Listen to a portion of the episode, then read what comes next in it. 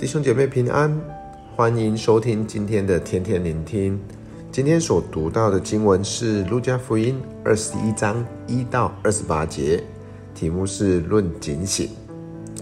在经文的一开始一到四节当中，耶稣看到一个财主和一位寡妇的奉献。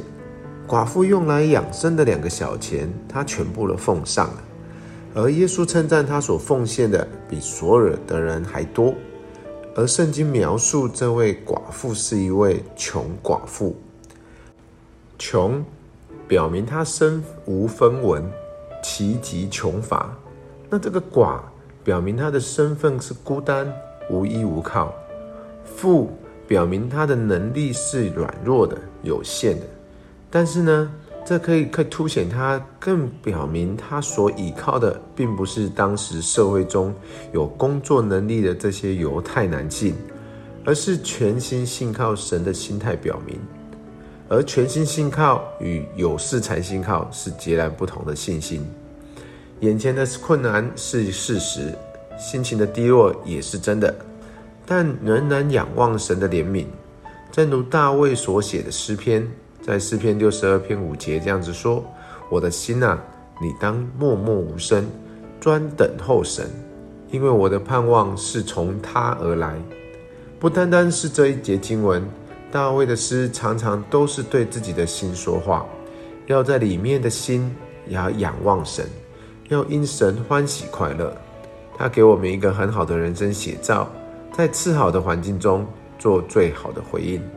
那接下来的经文在五到六节预言了圣殿将要被毁。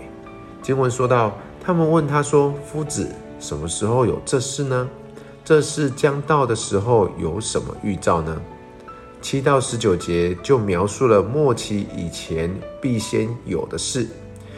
而耶稣这样子说：“耶稣说，你们要谨慎，不要受迷惑，因为将来有好些人冒我的名来说。”我是基督，又说时候近了，你们不要跟从他们。你们听见打仗和扰乱的事，不要惊慌，因为这些事必须先有，只是末期不能立时就到。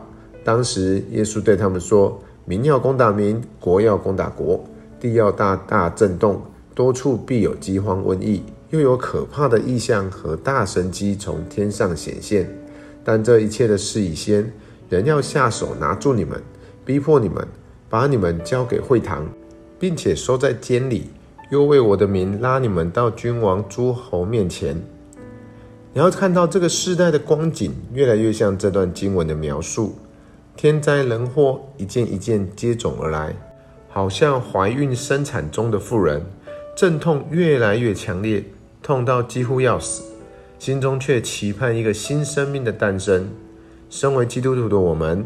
虽然在受洗的时候，我们已经得蒙救赎，我们不能置身事外，等着这些事情来发生。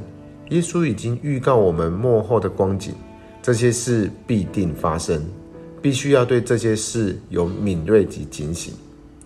记得我在呃年轻的时候当兵，在半夜要站哨的时候，需要全副武装，拿着枪，守在哨所前面的位置。虽然眼睛很困。但是仍然要打起精神，守在那个位置上。有一有任何的风吹草动，就要赶紧做反应，不能让敌人有任何得逞的机会，免得营区因而受到攻击。就像今天的经文一样，耶稣要门徒承担在每一个人位置上的责任。警醒与我们天然人有很大的冲突。有人说，能坐就不要站，能躺就不要坐。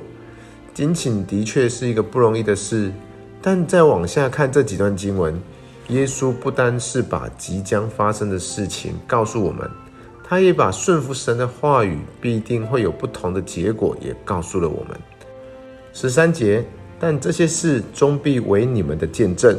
十七到十八节，你们要为我的名被众人恨恶，然而你们连一根头发也必不损坏。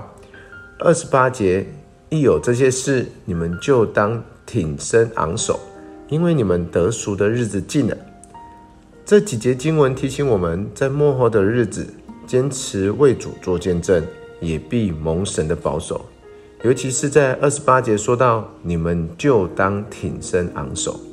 这意思是，是在这日子越是临近的时候，我们越是要抬头挺胸，好像我们台湾里面说到的“走路有风”一样。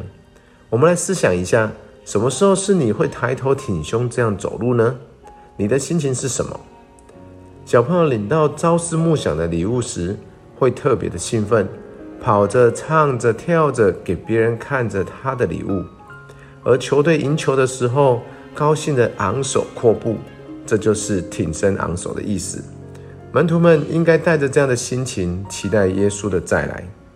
最后用这段经文来鼓励大家啊，希伯来书十章二十二到二十五节，并我们心中天良的亏欠已经洒去，身体用清水洗净了，就当存着诚心和充足的信心来到神面前，也要坚守我们所承认的指望。不致摇动，因为那应许我们的是信实的，又要彼此相顾，激发爱心，勉励行善。你们不可停止聚会，好像那些停止惯了的人，倒要彼此劝勉。既知道那日子临近，就更当如此。彼此相顾，激发爱心，勉励行善，更是我们在幕后警醒的日子里最需要坚持做的事。祝福大家，阿门。